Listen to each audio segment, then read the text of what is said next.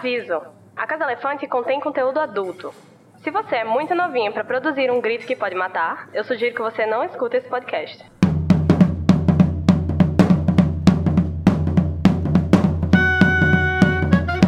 Olá! Boas-vindas à Casa Elefante. Puxa uma cadeira, pede um café e vem discutir a obra de J.K. Rowling capítulo a capítulo com a gente. Hoje, o sexto capítulo de Harry Potter e a Câmara Secreta, Gilderoy Lockhart.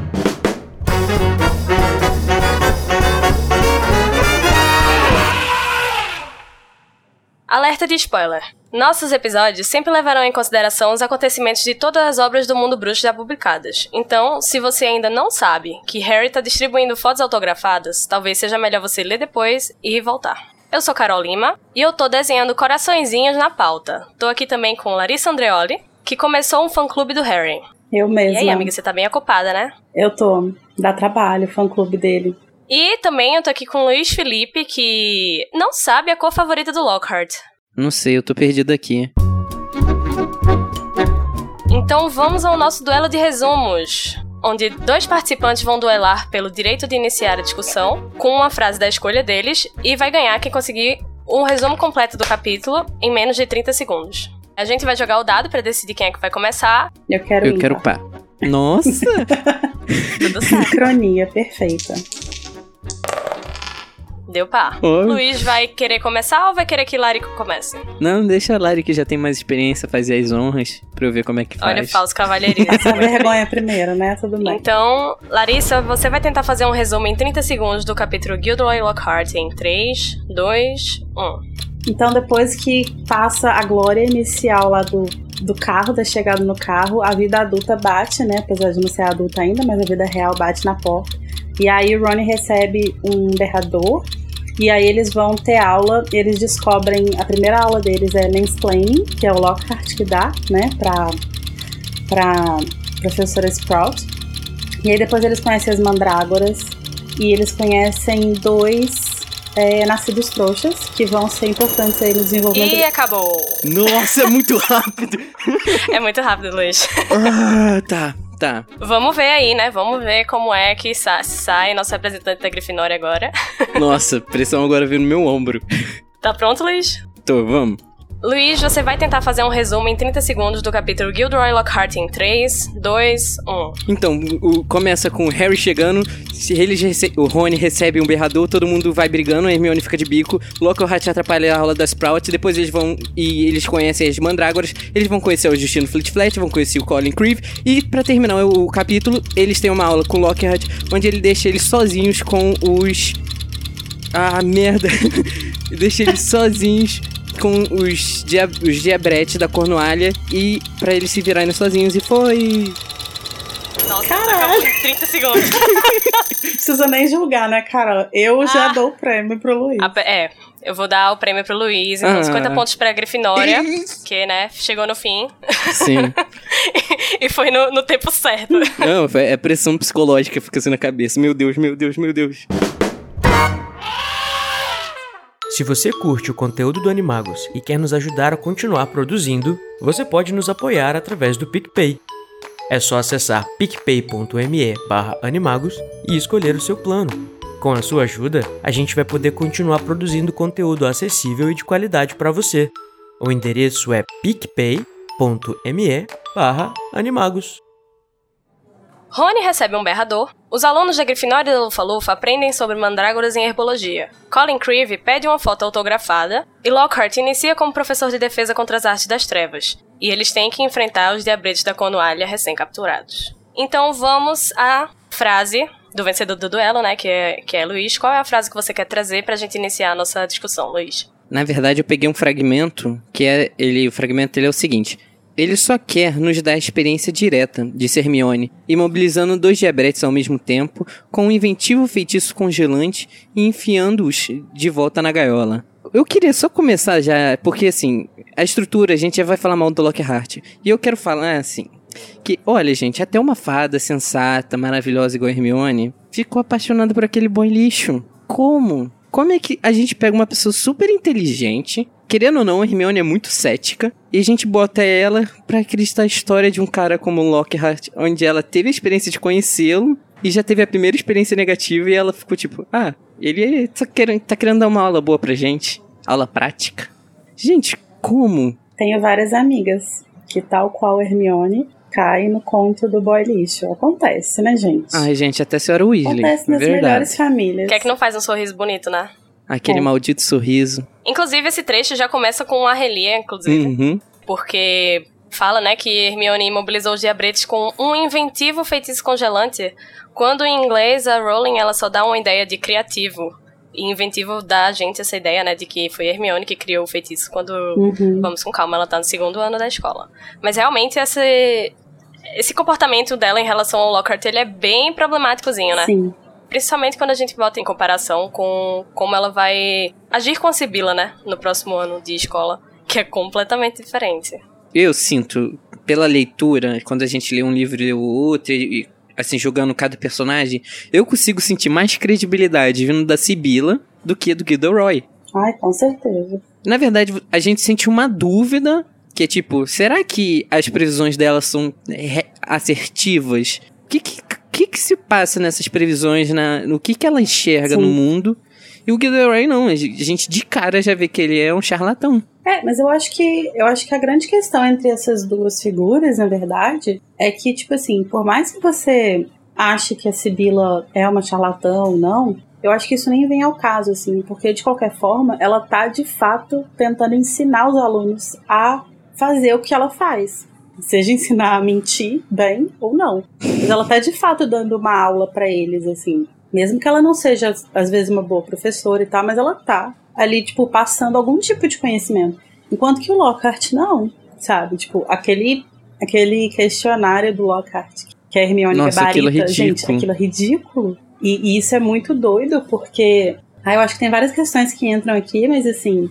Por exemplo, o fato de que a, a, a inteligência da Hermione, né? Ela é uma inteligência muito fechada, assim. Tipo, ela é de fato muito cabeça, muito inteligente mesmo. Mas ela tem uma inteligência muito pré-moldada, digamos assim. Pouco inventiva, para usar o Arlia. Que é uma coisa que, que vai fazer com que ela duvide de coisas que não são legítimas, assim, né? Então, tipo assim, igual no, no sexto livro, que ela vai duvidar das coisas que estão escritas no, no livro do Príncipe Mestiço, porque são coisas escritas à mão e não oficiais, né? E aqui ela não vai duvidar do Lockhart, porque ele tem um, um certo respaldo, assim, tipo, institucional, né? Tipo, ele tem uma porrada de livro publicado, ele tem um nome respeitado e tal.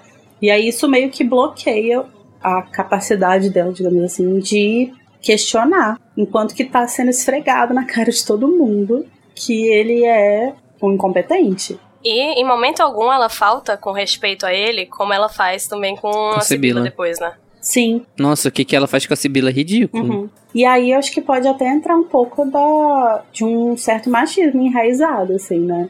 Por que, que ela tem a moral de questionar a Sibila dessa forma, desrespeitosa, e por que, que ela tá o tempo inteiro, tipo, passando pano pro Lockhart, sabe? Olha aí, gente, Hermione cancelada. Não, nunca, eu Olha. nunca falei isso.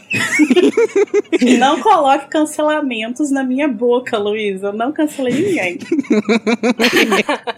A gente critica com respeito. É com respeito. Mas é porque, assim, a Hermione, eu acho que isso ela vai, ela vai melhorar muito ao longo dos livros, né? Ela é muito novinha e tal. Isso soa um pouco inverossímil quando você olha pra personagem, porque a gente já tem uma noção de quem é Hermione como um todo, né? Mas ela Sim. com 12 anos cair nesse discurso, tipo, tem mulher de 40 que cai, então nem é tão ruim. Exatamente. Ela era uma menina de 12 anos tendo, tendo uma crush no professor dela, sim, né? sim. Quando a gente faz esse recorte, É. fica mais crível. Eu só acho que fica um pouco desproporcional realmente quando a gente compara com a questão da Sibila, que eu acho que é um período de tempo bem curto entre uma coisa e outra, né? Tem tipo um ano mais ou menos que é entre uma coisa e outra. E a postura dela é muito diferente, tipo, muito oposta. E aí a gente pode, tipo, pensar em outros motivos e tal e questionar o que aconteceu. Não querendo passar pano pra Hermione, mas assim, quando ela Ah. explode com a Sibila, mas quando ela explode com a Sibila, eu acho que ela devia já estar se sentindo um pouco sobrecarregada, porque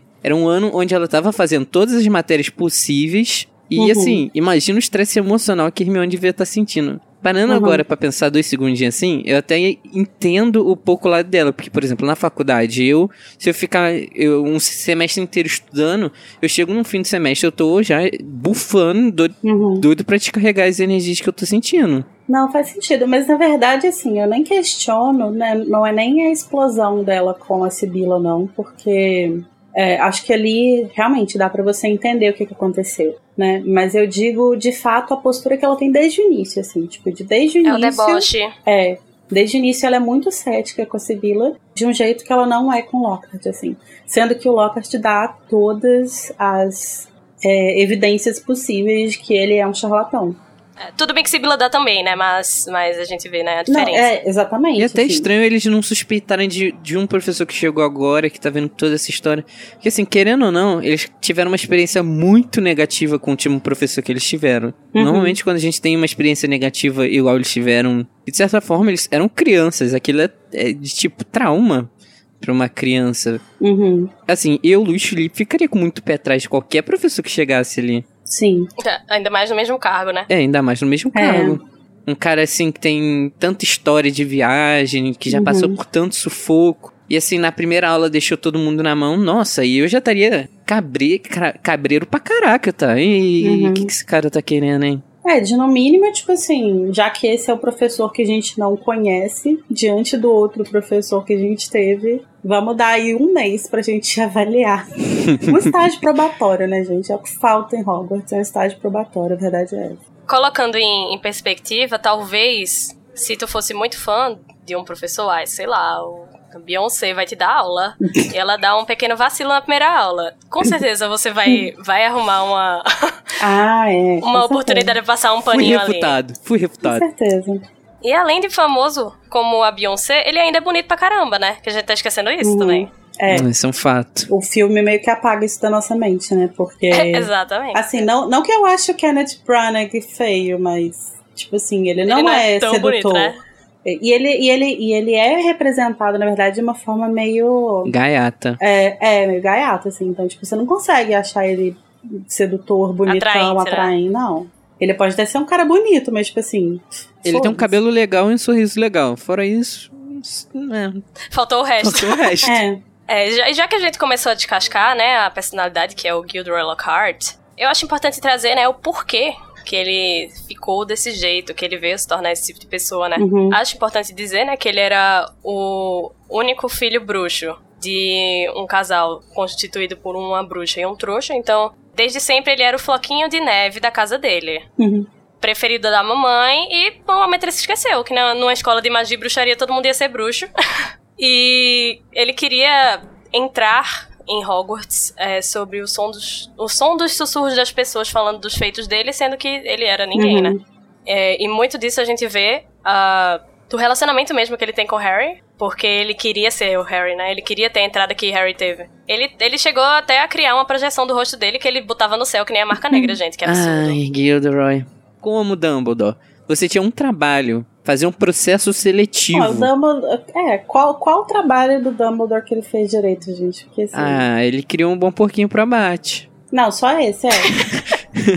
Mas segundo Pottermore, o Dumbledore, ele contratou o Lockhart porque ele conhecia dois dos bruxos de que- quem ele tinha plagiado. E ele tinha certeza que quando ele colocasse o Lockhart na, naquela configuração de escola comum, ele ia ser desmascarado, né? E ele ainda, depois de ser questionado pela McGonagall, ele falou que as crianças têm a aprender com um professor ruim, né? Só que eu acho que aí ele deu uma viajada um pouco Nossa! pesada. Ah, ele simplesmente- Nossa. Ele simplesmente pegou, galera, do primeiro ao sétimo ano, vocês vão se ferrar. Caguei pra vida de vocês, vou botar esse cara só pra desmascarar ele aqui, tá bom? Show? É, não, tipo, não faz o menor sentido. Errou Ele feio. tinha, né? Poder pra fazer isso sem desperdiçar um ano da vida dos alunos dele. É, sei lá, Sim. contrata o cara pra dar um workshop e desmascar ele, sabe? Ele não precisa ser o professor fixo. Poxa, um workshop 24 horas tá muito bom pra desmascarar É. esse cara. Mas e aí, Luiz, é, tu quer falar alguma coisa sobre o, o significado do nome dele? Eu queria falar que, assim, já no próprio nome, a Joe já pensou direitinho no nome dele. Porque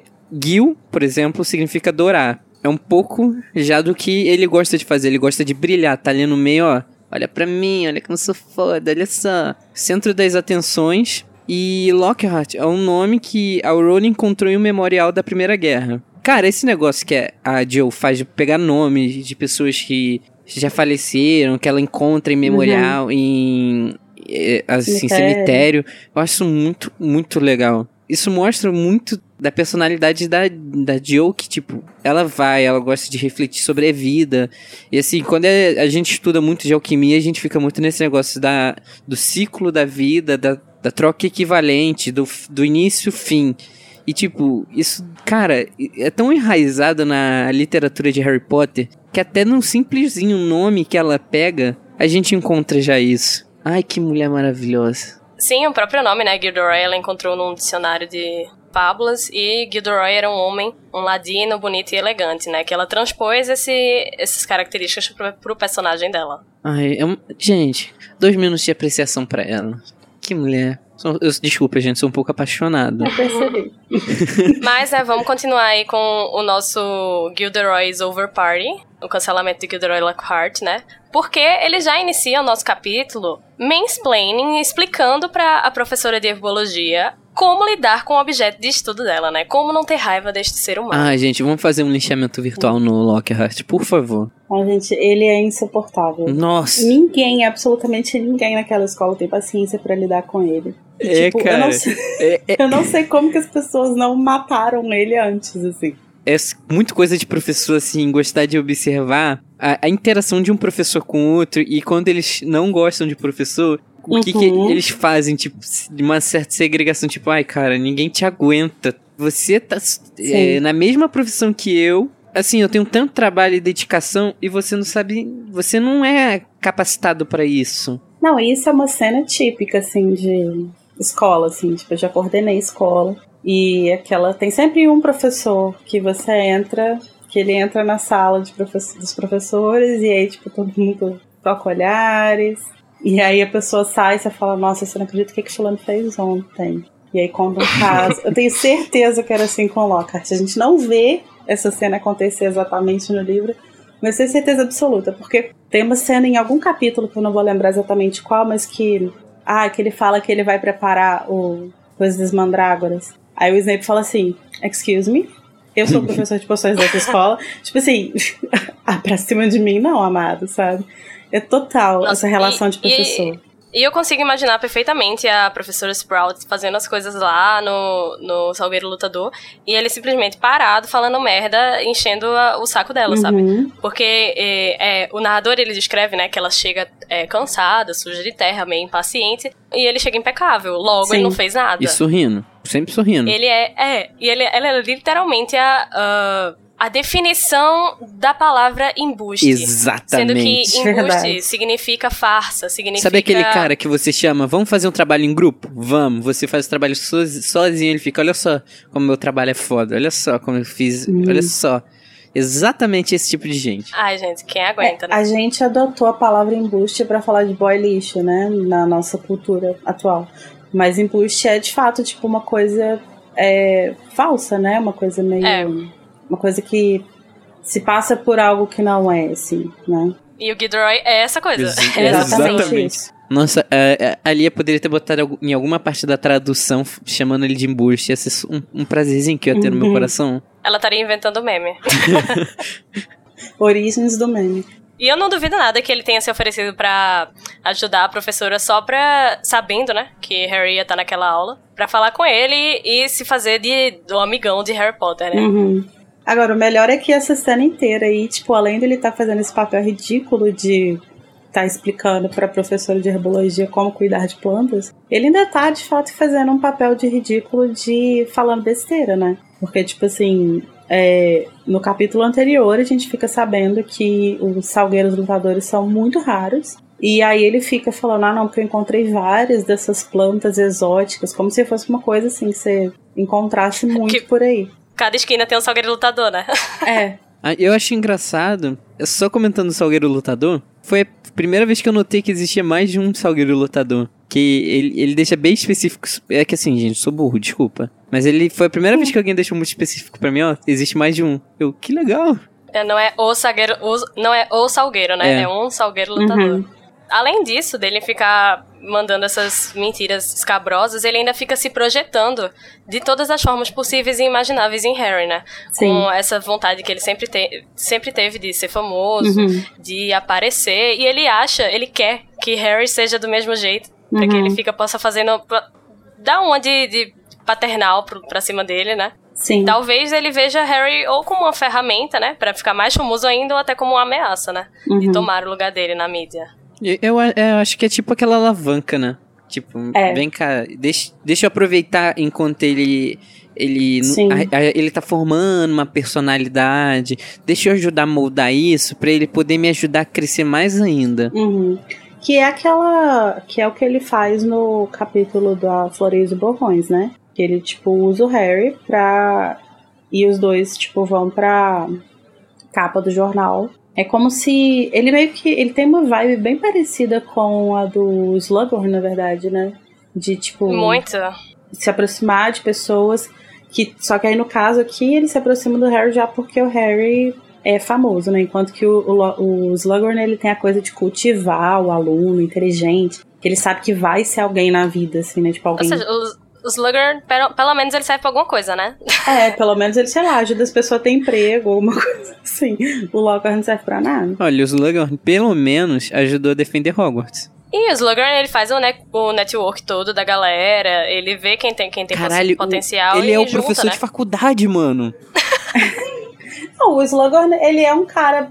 Ele tem uma- umas posturas bem estranhas, assim, mas ele não é um cara ruim, assim, tipo. Ele não tá tentando se aproveitar das pessoas, passá-las pra trás, nem nada do tipo. Ele só tá, tipo, ah, você me ajuda, eu te ajudo, e a gente ganha, todo mundo ganha. É, se aproveitar ele até tá, né? Mas ele só ele não quer o mal de ninguém. É, não é tipo assim, passar pra trás, passar a perna na pessoa. Ele quer o, o bem de todo mundo, inclusive o dele. É, E nada errado nisso. Eu acho curioso que você estava comentando como que o Lockhart é, se projeta no Harry, né? E como que ele nunca consegue de fato ter um reflexo, né? Tipo, é uma coisa que sempre bate e morre no Harry, porque o Harry não é nada do que ele projeta nele. Tipo, ele, é- Nada, ele é nada. o oposto dele, assim, tipo, total. O Harry tem muito dessa coisa de. essa sede de se provar, não sei o quê, mas isso não tem nada a ver com fama. Então ele acaba sempre falando umas coisas e projetando umas coisas no Harry que, tipo assim, não faz o menor sentido. E, e nunca faz sentido. Não, e todas as vezes que ele acusa Harry de querer aparecer ou algo do tipo, o Harry não. Momento depois ele faz justamente o contrário, que ele fica tentando Uhum. se esconder e tal. Uhum. O Lockhart, ele queria tanto ser Harry que depois, né, naquele teste esquisito dele, a gente descobre que um dos maiores desejos da vida dele é ter a própria linha de poções pra cabelo, né? E é- Hum. quem é, né, que tem uma família que lançou, que ganhou dinheiro com poções pra cabelo? O Ai, Tudo bem, Potters? Harry Mellon. Ele mesmo. Harry Mellon. Ele mesmo. Então é assim, é um. Ele realmente queria ser Harry na vida dele. O, objetivo era ser Harry Potter, entendeu? E ele tá tentando mostrar isso pra gente de todas as maneiras, né? Porque quando a gente vai ler, né, no Pottermore sobre a família dos Potter, a gente descobre que, entre outras proezas com poções, eles ganharam muito, muito dinheiro com a poção para os cabelos, né? Que a gente sabe, né, que os Potter, eles têm, eles têm uma dificuldade de manter os cabelos assentados. Foi o pai do, do James, não foi? Que fez a poção? Ou o avô do James? Eu Se eu não que me engano, foi é, é algo do tipo, o avô. Eles avô, inventaram a guanidina. É. Foi isso aí. Ou seja, aquela pilha de ouro no cofre do Harry é por causa de Guanidina. Isso que ela cresce. Isso que eu lembrei. A gente pode até ver esse plot todo de lidando com fama e mídia, né, como um tipo de foreshadow pra o, o Cálice, né? Uhum. Uhum. Que é o que a gente vai ter depois que vai aprofundar um pouco mais. E tem até aquela coisa da, da Rita, né? Um pouco da. De como ela escreve a matéria falando do Harry, do jovem querendo se provar, não sei o quê. Bem estilo tabloide. É. Que é o, o estilo, né, que deixa a mídia do Reino Unido famosa, né? Que a gente conhece pelos tabloides e pelas reportagens com tons ácidos e provocantes. E- Uhum. Também, né, perto desse episódio do testinho, né? A gente tem todo o episódio com os diabretes, né? E ele lança o famigerado Pesque Pisque Pesser Nome. que é um feitiço que ninguém nunca viu. É igual o feitiço que o Rony tenta fazer com o Rabicho no primeiro livro. Exatamente. E É. o Junior Code, ele, numa pesquisa, né? para saber sobre a origem do, do feitiço. Ele viu que podia ser um jogo de palavras, que dessa vez não é em latim nem em grego, mas seria com a própria língua inglesa, que poderia significar alguma coisa como peixe chato, não me infortune, né? Pixie. Talvez foi por isso que não funcionou, não é mesmo? Não é? Será? Não sei. Ai, vamos comentar. A primeira coisa que seria bom da gente falar dessa cena, ele não tem um mínimo de responsabilidade, ele deixou vários jovens se virando. Se a gente para pensar, beleza, não é algo tão difícil para um adulto que já terminou a sua educação mágica fazer, saca? Mas, porra, deixar crianças sozinho com os bichos que podem machucá-las. É, porque... é difícil pra ele, né? Que tem habilidade nenhuma. então, mas isso é uma coisa muito louca, porque, tipo assim, é, beleza ele não ser tudo que ele fala que ele é.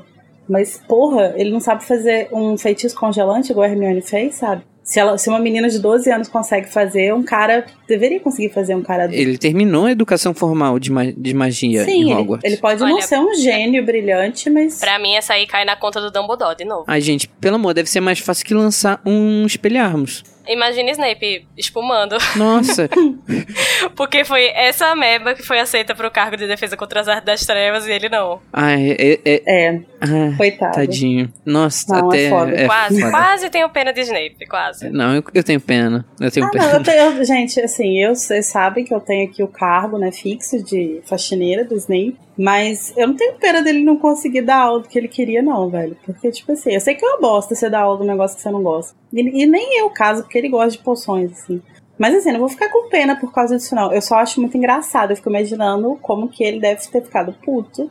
Porque realmente deve ser revoltante. De tipo assim, você sabe que eu tô aqui, que eu sou capaz, que eu tenho conhecimento. E você coloca. Não é colocar outra pessoa qualquer, tipo, igual, sei lá, coloca o Lupin, o Quirrell e tal. Não, você coloca esse bosta que não sabe nada, não consegue lidar com diabrete, sabe? Nossa, eu acho que para ele. Deve ser muito trevas. engraçado. Nossa, ele devia estar tá se remoendo tanto, mas tanto, tanto, tanto que ele devia estar tá doido para arranjar algum problema pro Lockhart segurar. Errado ele não tá, né? Não, não tá. Não tá. E eu acho que é por isso que quando chega aquela cena lá que eu falei, que ele fala, tipo, eu sou professor de poções dessa escola, acho que é por isso que ele é tão assim, porque ele já tá, tipo, cheio, sabe? Já tá já não aguenta mais ver esse homem fazendo um monte de merda e sendo que ele podia ser o professor. Uhum. E a gente sabe que de arte das trevas ele entende bastante, né? Sim. Ah, isso. Nossa, terminar o, o, o, ano letivo em Hogwarts tendo aula com Lockhart deve ser muito triste, cara. Porque quando você vai pegar as magias mais importantes para você usar, tipo, você estudar pros nons e niens, cara, uhum. Tem um cara desse não vai te ensinar nada. Imagina como essa galera foi fazer a prova. Não, e na verdade o, o, é, o problema não é nem só ele, né? Tipo, durante a educação mágica inteira deles, praticamente, eles tiveram professores muito ruins nessa matéria. Então, assim, o Quirrell acho que era um professor ok, assim. Mas. O Quirrell era ok, o Lupin era bom. Não, o Lupin era bom. Só que aí, tipo assim, aí você tá aí no segundo ano o Lockhart, que é a mesma coisa que nada. Aí, você tem a bonitinha da Umbridge. Você tem a Umbridge, que é a mesma coisa que nada. É, é, é quase um. Em vez de aprender ou ficar estagnado, você retrocede, né? E, e quando você chega no quarto, no quarto ano também, o, o Moody ele era um bom professor, assim, o Moody, entre aspas, né? Ele era um bom é. professor é. porque ele ensinou umas paradas, mas ao mesmo tempo uma coisa meio bizarra, assim. Tipo, os meninos de 14 anos, você mandando uma vada quedabra na cara deles, assim, sabe? E não vamos passar esse pano não pro Snape do sexto ano, em que ele tava ensinando só artes das trevas. É, não, mas a, eu tô a falando defesa tava, assim... tava esquecida no churrasco.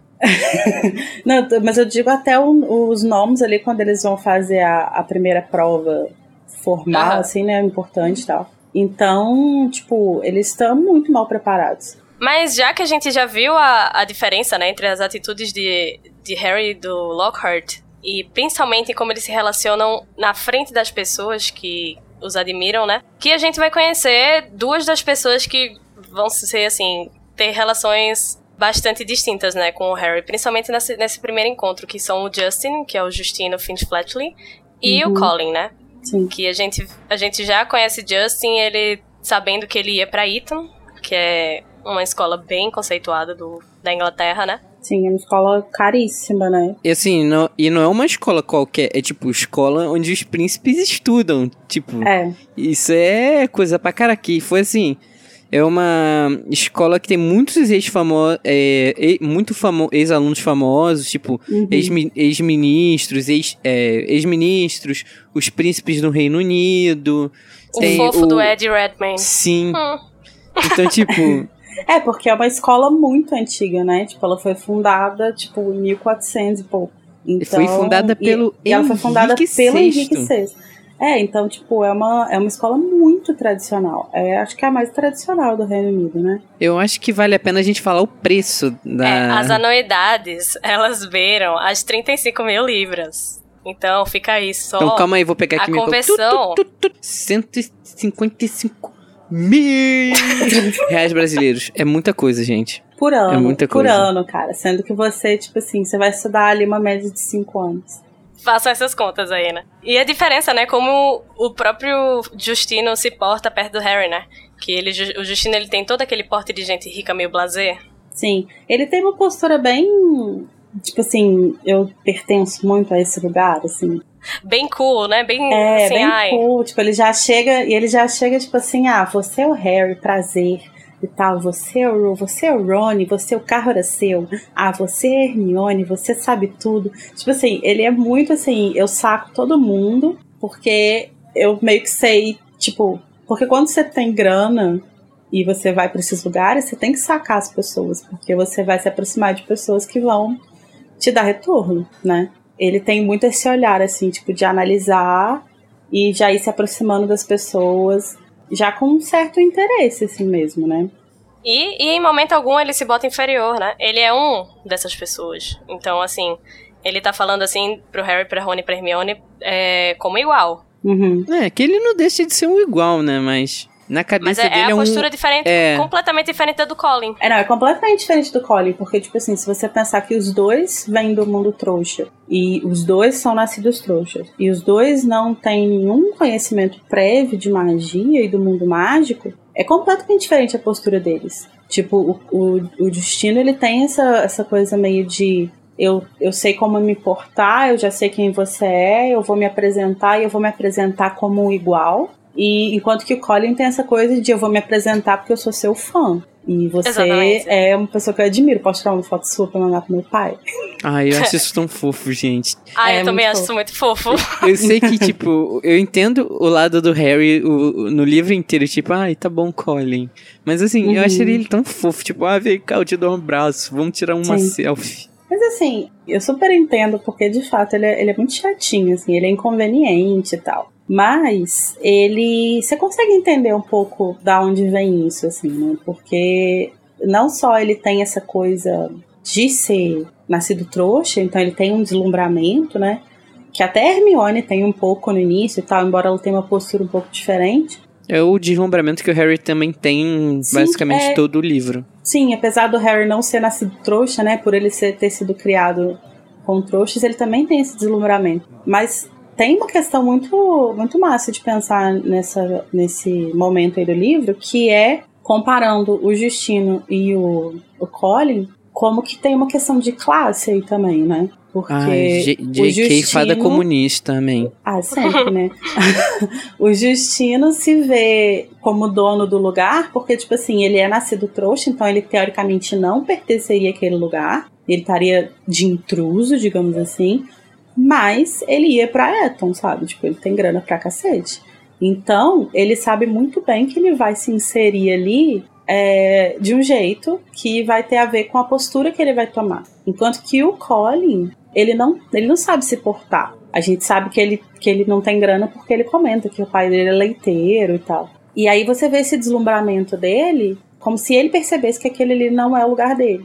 E como se ele não acreditasse, né? Que aquilo tá acontecendo com ele também, Sim. tal qual Harry. Sim, Uhum. Eu também acho muito importante pontuar que nessa apresentação do, do Justino, né? Por ele dizer que ia pra Eton, Harry ter conhecimento que ele era nascido trouxa. E Uhum. depois isso vai ser importante quando começarem os ataques, né? E E o mesmo vale pro Colin, né?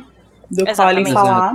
Porque vão ser duas é, vítimas, né? E aqui já se estabelece o motivo pelo qual o Harry atacaria o Justin, o, o, o Colin, né? Porque o Ambos, Colin né? é. É, não, assim, mas eu digo porque o Colin é, enche o saco do Harry. O, o destino aqui, Sim. ele só se apresenta e tal, e o motivo aqui seria basicamente que ele é nascido trouxa. Mas o Colin, além de ser nascido trouxa, ainda é inconveniente.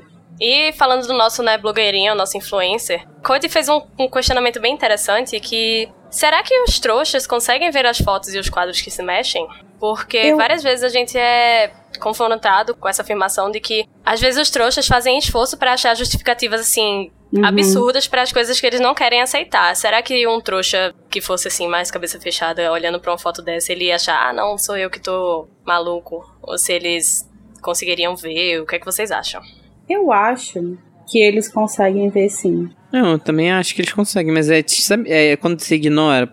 Quando, não, é, por eu exemplo, acho que eles veem, mas não enxergam. É, quando você Sabe? vê algo fora da normalidade, você costuma falar, não, eu tô dando a louca aqui, né?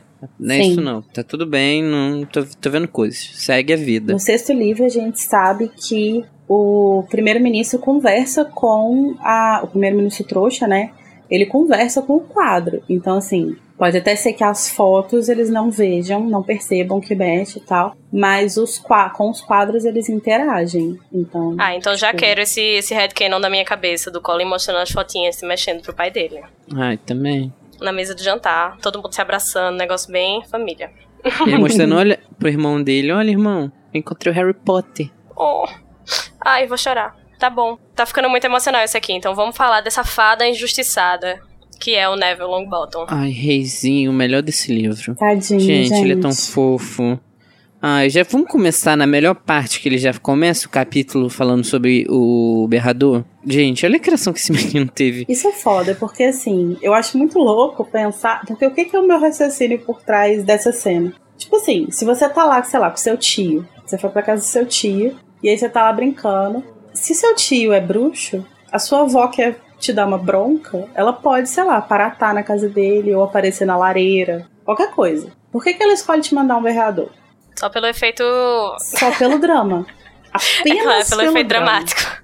Tal qual o urubu empalhado que ela usa no chapéu. A única necessidade disso é o drama. Aí você já começa a ter uma noção de como que o Neville, ele é uma criança muito maltratada pela própria família. Nossa, Sim, tadinho. sim, altamente. De uma forma muito diferente do Harry, né? Não maltratado de, tipo, abusado. É, é uma criação muito bruta, né? Extremamente rígida demais. É, O Neville, ele, de certa forma, ele é maltratado até pelo próprio narrador, né?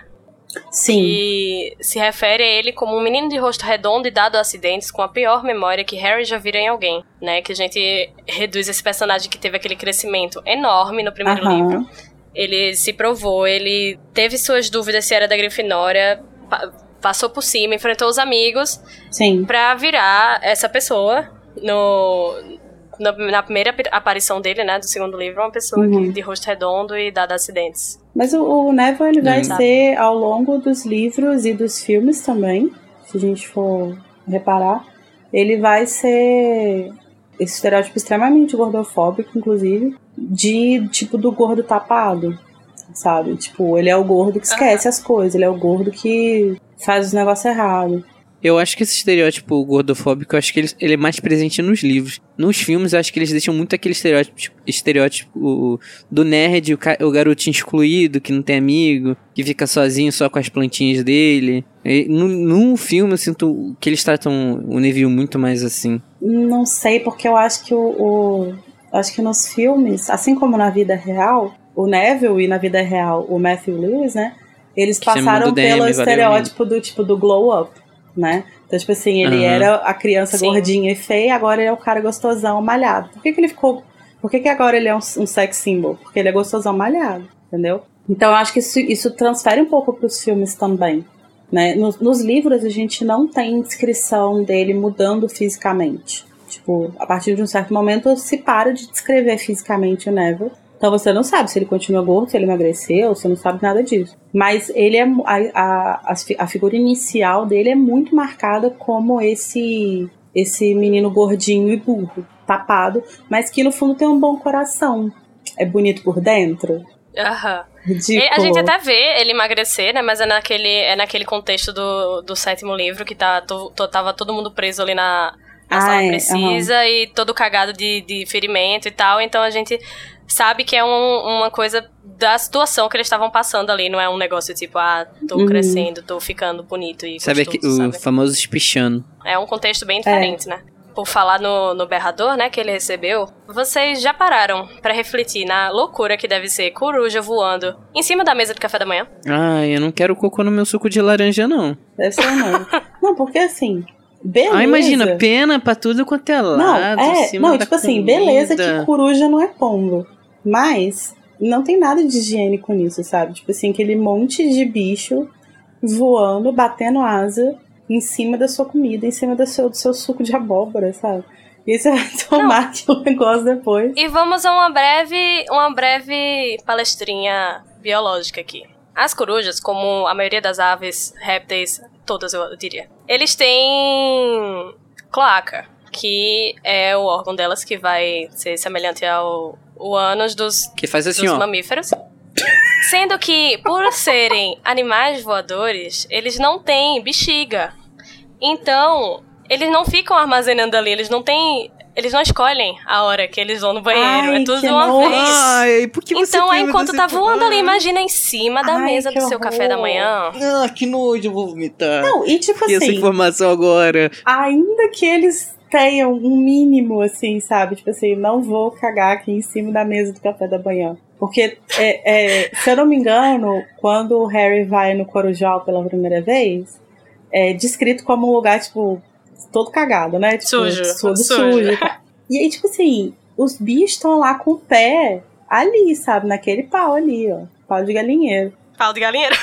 E aí depois eles descem e deixa sua carta em cima da sua comida, o que já é uma coisa tipo assim, não, sabe? Tipo, jogar minha carta em cima da minha comida. E eles pousam em cima da, da comida, sabe? Da mesa. É. Da mesa. Gente, é muito anti-higiênico. Demais. Ai, Anvisa, corre aqui, corre.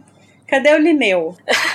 Ô, Lineuzinho, corre aqui, Lineuzinho. Principalmente quando essas corujas trazem uma carta que explode, né? Nossa. Fica mais, Va- fica mais problemático. Vamos, o falar desse É. tópico, que eu tenho um- agora um testamento pra falar sobre a senhora Weasley ter Você vai mandado esse cancelar a senhora Weasley. Vou, vou. Eu vou iniciar meu testamento, que a gente vai falar dos berradores. Primeira coisa, a gente é apresentado o berrador pela melhor pessoa possível pra falar sobre berradores, Neville.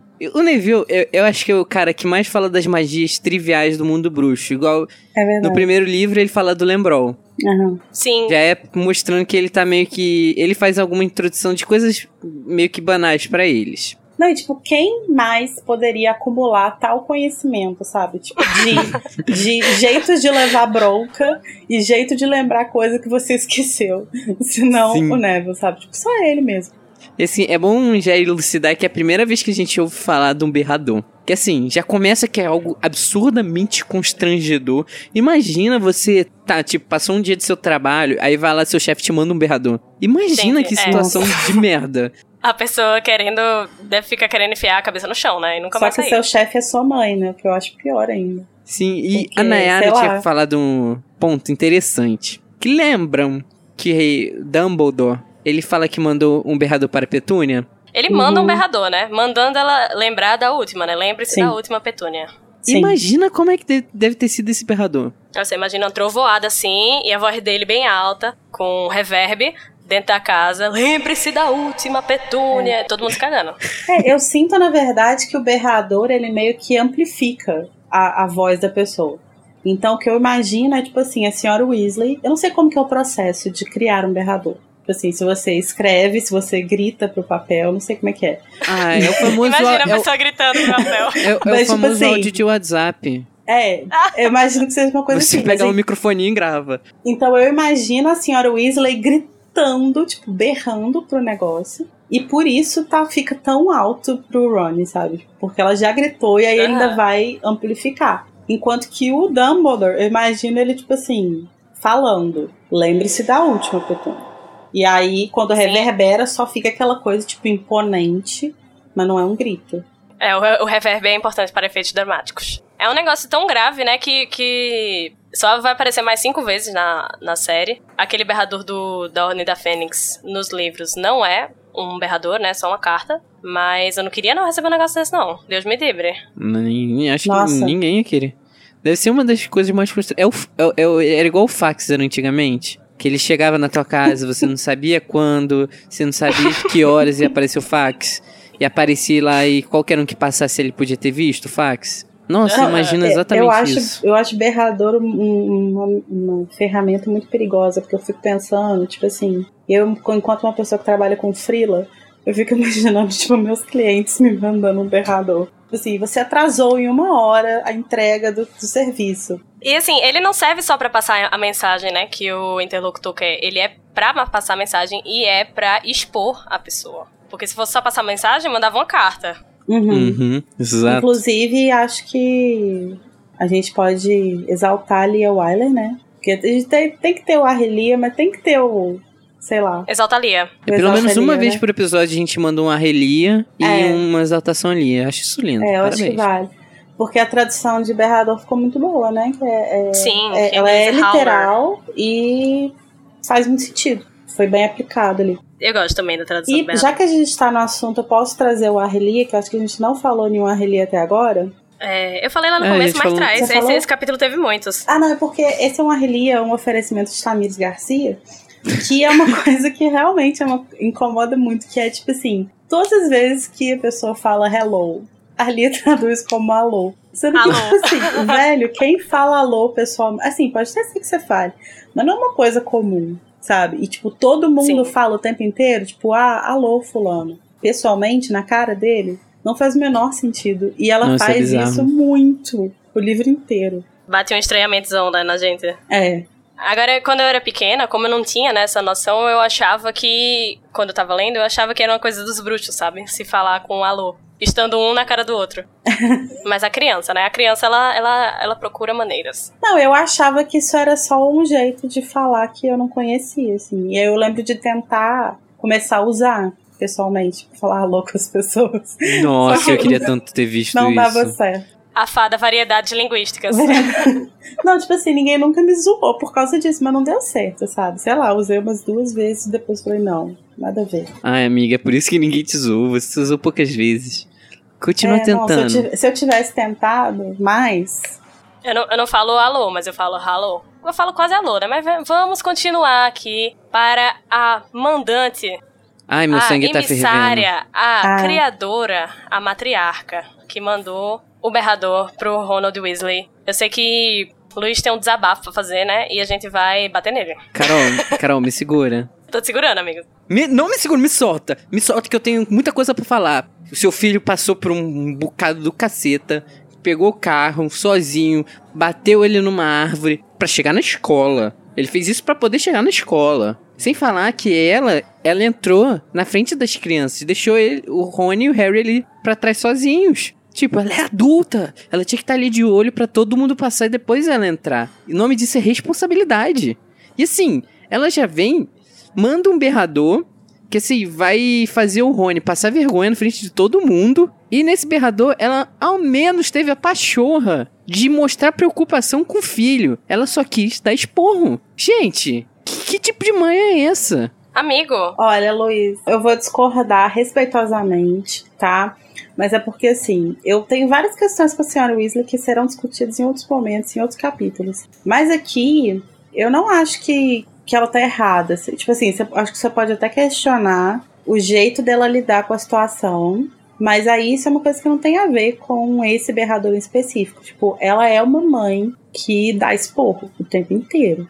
E aí isso é uma coisa que acho que você pode questionar de fato, que eu questiono inclusive. Mas eu acho que, tipo assim, nesse trecho ela não tá preocupada com o carro. Eu acho que é meio que, tipo, o que que significa o carro ter desaparecido? Sabe? Tipo assim, você sai. Eu, eu, eu concordo com o que você falou de que ela é adulta, ela devia ter entrado por último, com certeza. De fato, isso é uma coisa que pra mim nunca fez sentido. Mas ela tá lá, rolou o negócio, ela sai, aí ela fala: Meu Deus, os meninos sumiram. E agora? Aí ela olha e fala: Caralho, o carro sumiu. A, a conexão que faz ali, eu acho que é por isso que ela fala do carro, saca? Mas, cara, E eu, não tem um... eu vou discordar do Luiz sem respeito, porque assim, a primeira coisa de, de tudo que ela falou pra eles e a- os meninos viram ela repetidas vezes falando pro marido que eles não iam voar naquele carro, que não era pra isso acontecer. O, o pai adulto, um bruxo preparado, um bruxo formado, ela não deixou ele voar. Porque eles poderiam pensar que deveriam voar naquele carro, sendo que nem o pai deveria fazer aquilo. Uhum. É, ela já sabia que os meninos estavam bem, ela tinha.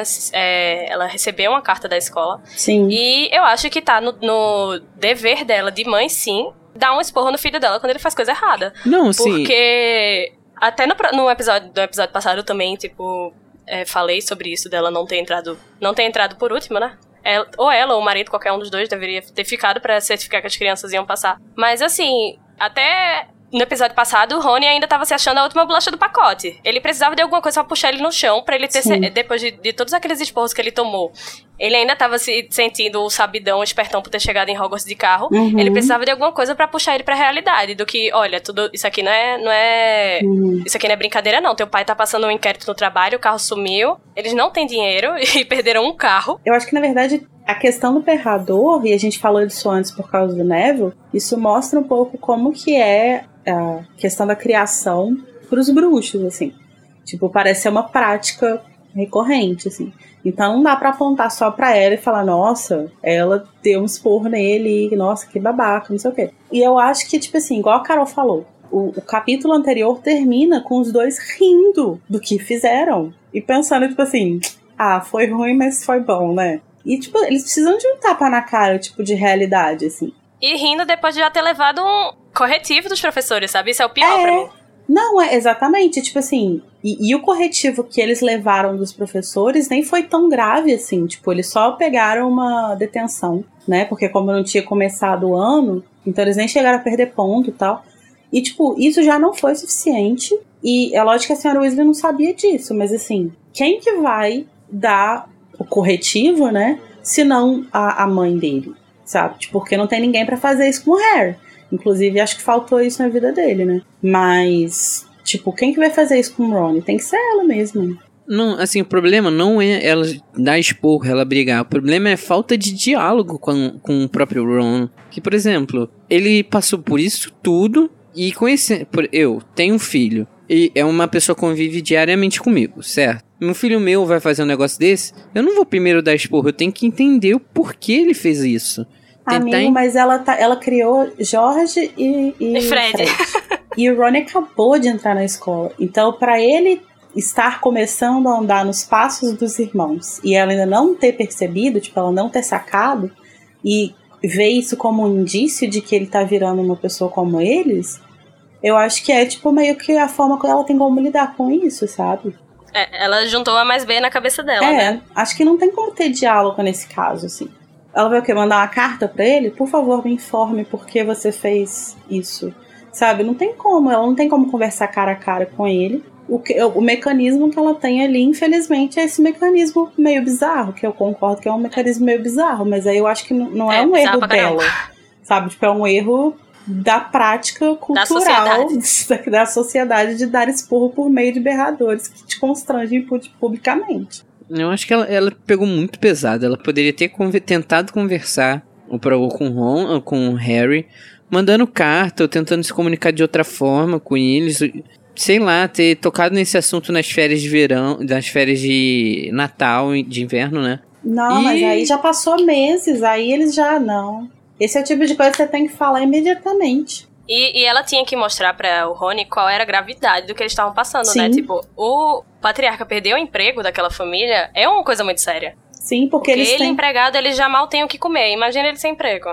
que eles têm que entender, e eu acho que é isso que ela tá tentando é, colocar na cabeça do Ronnie principalmente, mas meio que de tabela no Harry também, é que as coisas que eles fazem não tem só consequência pra eles. Então, tipo assim, ah, eles fizeram, mas ah, eles não machucaram, eles não foram expulsos, então tá tudo bem. Tem consequência pros outros também. Se o pai deles perde o emprego, como é que eles vão viver? E, e, tipo, o pai dele enfrentando um inquérito. E se, se eles concluem que é uma coisa, que ele fez uma coisa muito errada e que ele precisa, sei lá, ser preso? É Que uma- ele realmente fez, Ele né? realmente É. é isso que eu falar. ela tá tentando passar isso, assim, pra eles. Que diante desse cenário, na verdade, eles serem expulsos de Hogwarts é muito, muito É o- mais ok É o mínimo. do que o pai ser, ser demitido. Eu realmente eu talvez não tenha chegado num nível de compreensão e de maturidade pra entender. Não, mas de- eu até de é responsabilidade. isso, Luiz. Eu acho que não é isso, porque eu não. Eu, eu, eu acho importante dizer que eu não concordo com o que a senhora Weasley fez.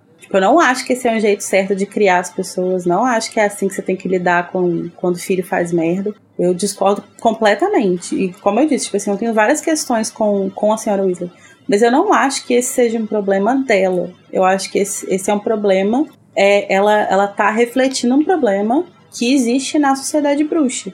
Que é uma coisa que eu já mencionei aqui num capítulo do, do primeiro livro e que é uma coisa que a gente vai ver várias vezes, que é essa coisa do, do punitivismo, assim, tipo, tudo que você faz te traz consequências muito graves, assim. E você precisa. E até nesse capítulo também a gente já viu com o Neville, né? Mais cedo. Sim, sim. E, e, a, e a gente vê que essa é, um, é, uma, é uma forma recorrente de lidar com essas coisas com criança. E aí, tipo assim, o Ronnie, eu não sei como que o Ronnie não não virou uma criança assustada igual o Neville, assim, porque, né, sei lá, talvez porque tenha diluído um pouco das coisas ali, porque são muitos irmãos. Mas eu não concordo com o que ela fez. Mas eu não acho que isso torne ela necessariamente uma, uma mãe questionável. A gente entende, né? É, eu acho que ela tá ali. Eu entendo de onde veio isso, entendeu? Tipo, eu acho que ela tá refletindo uma coisa, uma forma de lidar que ninguém ensinou para ela fazer diferente. E ela não tem recurso material, possibilidade de fato de aprender isso de outras formas, porque ela é uma mulher que vive com, tipo, sete filhos, sabe? Tipo, ela não tem dinheiro direito. E aí, como, como que ela vai reformular a forma dela de criar filho? Uhum. Ai. Mas o Carol, você sabe quem também adora uma gritaria? Quem também gosta de gritar? Ai, sei sim. Eu. Então, né? Essas plantinhas maravilhosas que a gente teve contato, né, nesse capítulo, que são as mandrágoras, né? Sim. E a gente, numa pesquisa, eu, eu achei. Calma, Carol, calma. Botei uns abafadores. Bota aí os abafadores nos ouvidos, de porque senão, peludo e amigo, rosinha. O meu vai ser peludo e rosa, porque, né? Que coisa ridícula, J.K. Rowling. Não precisamos de mais um estereótipo dessas coisas. O meu também vai ser peludo e rosa. Ridícula. A gente vai fazer uma resistência aqui. Mas a mandrágora na mitologia, ela aparece como tendo uma origem de uma maneira bem tétrica, né? Bem suja, bem sombria. Ela viria do último suspiro de um homem que foi vítima de um enforcamento com uma corda curta. Ou seja, ele não ia morrer do- da quebra do pescoço, ele ia morrer De asfixia. do, sufo é, do sufocamento, né? E isso, quando ocorre, o corpo libera todas as secreções possíveis e imagináveis, que você perde o controle do- dos seus dos seus esfínteres, e o nascimento da mandrágora viria de uma gota de sêmen desse homem enforcado que atingisse o chão. Ali ia nascer uma mandrágora, né? Nossa. Essa, esse ato dela de gritar também vem dessa mitologia, né? Onde se acreditava que quando se colhia, a mandrágora ela ia gritar e a pessoa ia morrer. Então, os entendidos da, em botânica da, da Idade Média, eles iam ensinar como era que você fazia para colher uma mandrágora, né? Você tinha que, segundo o tratado conhecido como Tacuinum Sanitatis, eu acho que eu tô pronunciando errado, mas Vamos lá, né? O modo mais seguro de você colher uma mandrágora, você ter que- teria que amarrar uma ponta de uma corda nela e a outra ponta num cachorro com faminto. E depois a pessoa tinha que tampar os ouvidos com cera e oferecer carne pro cachorro que ia correr. Logo, a mandrágora ia ser arrancada, né? Mas você tinha que estar preparado para o seu cachorro morrer. E isso tinha que ser feito em uma noite de lua cheia. Que bizarro. Que viagem, né? Mas é curioso porque, é, principalmente em Portugal, na região ali de Portugal na Idade Média, essas práticas de feitiçaria elas estavam tinha uma ligação muito forte com essa coisa do solo onde as pessoas morrem. Tipo, as pessoas morrem enforcadas em tal. Você enforca o cara em tal lugar. Aí, tipo, igual no caso da mandrágora, tem o sêmen que cai lá. Mas você usar o próprio, a terra embaixo de onde a pessoa morreu também, tipo, pra feitiço, essas coisas assim, pra feitiços Sim, mais, mais sombrios, assim e tal, né? Isso é muito presente na, na historiografia mesmo da, da feitiçaria medieval. É, a própria mão da glória que a gente viu em, em capítulos anteriores, ela seria a mão de um homem enforcado, Hum, que seguraria a vela feita com a gordura de um homem enforcado. Uma curiosidade sobre ela é que esse termo ele pode ter derivado de Mendeglor, que alguns estudiosos sugerem que é uma corruptela da palavra mandrágora. Então, já é bastante ligação, né? Caralho, velho, que viagem. É, no nosso, do nosso folclore indígena, a gente também tem uma lenda que lembra um pouco a, a da mandrágora, né? Que é a lenda do surgimento da mandioca. Mas, assim, lembra só no aspecto das raízes mesmo. Ah, velho, eu tô... Nossa, que bizarro. Mas, assim, o, o folclore Bizarro. europeu, em geral, é cheio de coisa bizarra, tá? Se você for Muitas. parar pra pra estudar mesmo. Quando eu tava lendo esse livro, eu fiquei pensando porque a mandrágora parece ter uma, um poder muito forte, né? Em ser um, Uhum. um- Tem o nome lá, agora esqueci o nome, mas tipo, enfim, o fluido restaurador, sei lá como é que faz. É, Aham. Que ele parece O extrato dela, no caso, né? Isso, tipo o extrato dela. É, ele parece ser de fato muito poderoso, assim, né? E aí sempre que eu tô relendo que eu vejo alguma coisa assim, muito foda, eu fico pensando, velho, mas não é possível que isso, não dava pra usar isso aqui pra ajudar o Dumbledore no sexto livro. Eu lembro que quando saíram os filmes, o meu irmão, ele não leu nenhum livro, ele só viu os filmes. E aí quando rolou o negócio lá do Dumbledore, ele me, me perguntou o que, que acontecia, só que eu expliquei, ele virou e falou assim, mas não pode colocar a maldição na mão e cortar a mão, não?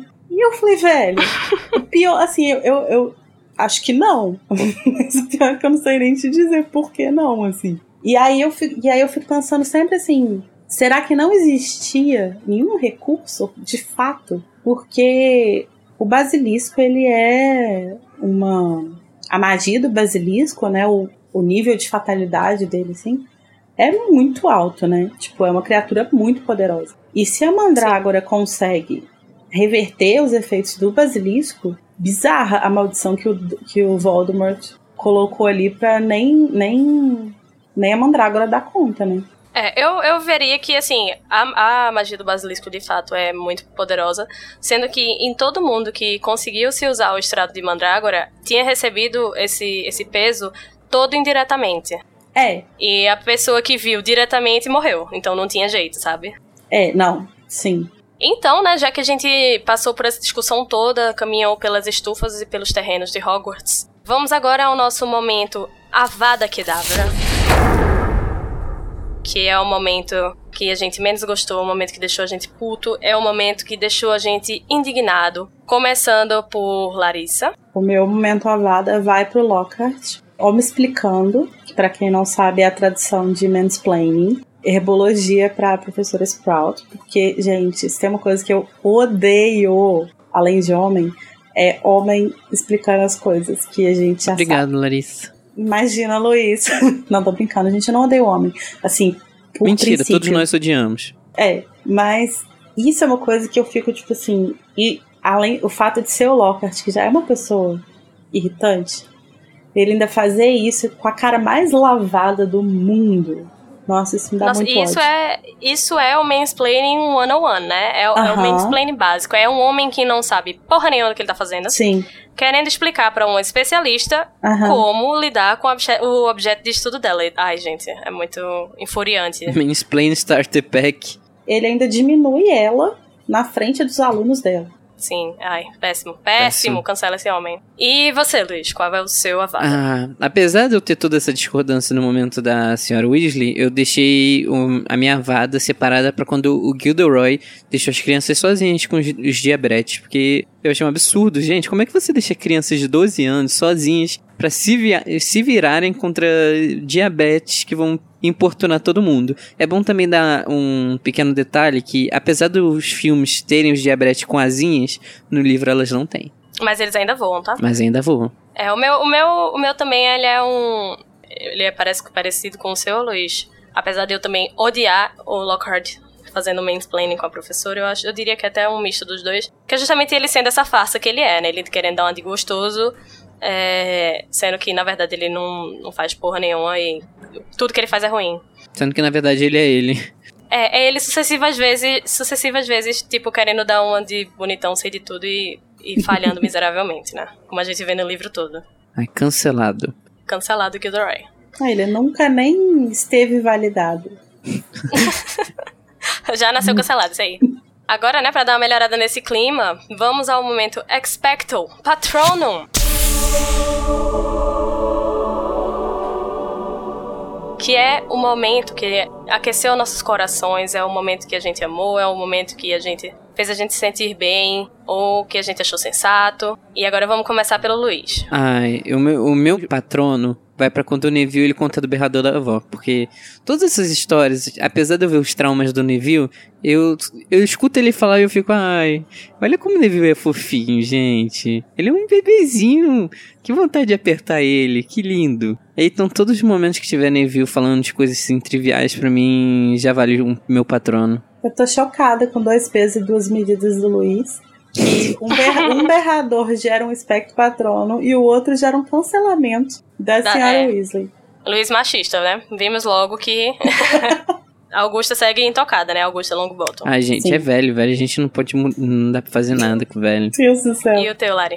É, apesar de eu não. de eu sempre ter sido uma péssima aluna de botânica, eu, o meu espectro patrono vai pra aula de herbologia, porque eu acho a herbologia um tema muito interessante, assim, tipo, na parte de magia é super legal. E essa é, se eu não me engano, uma das únicas.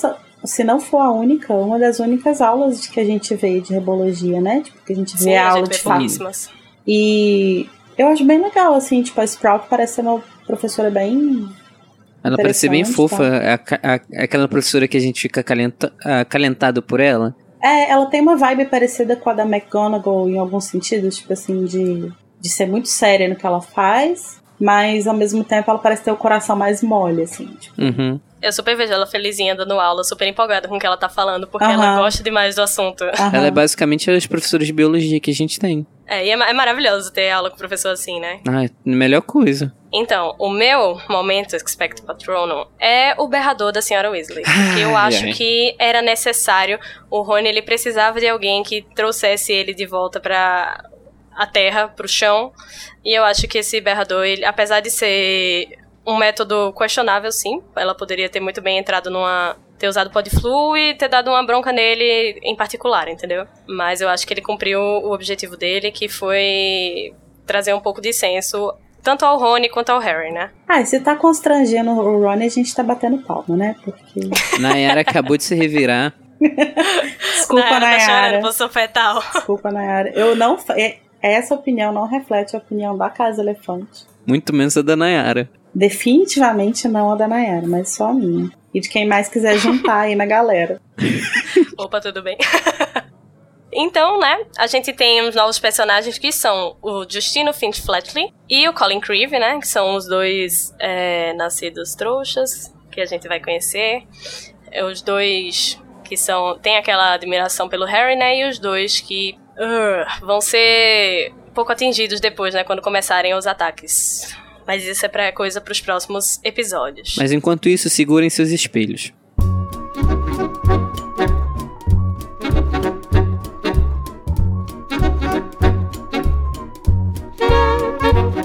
Segurem seus espelhos e se preparem para o próximo capítulo, que vai ser o capítulo 7, Sangue Ruins e Vozes Invisíveis. Tchau, galera! Tchau, pessoal. galera!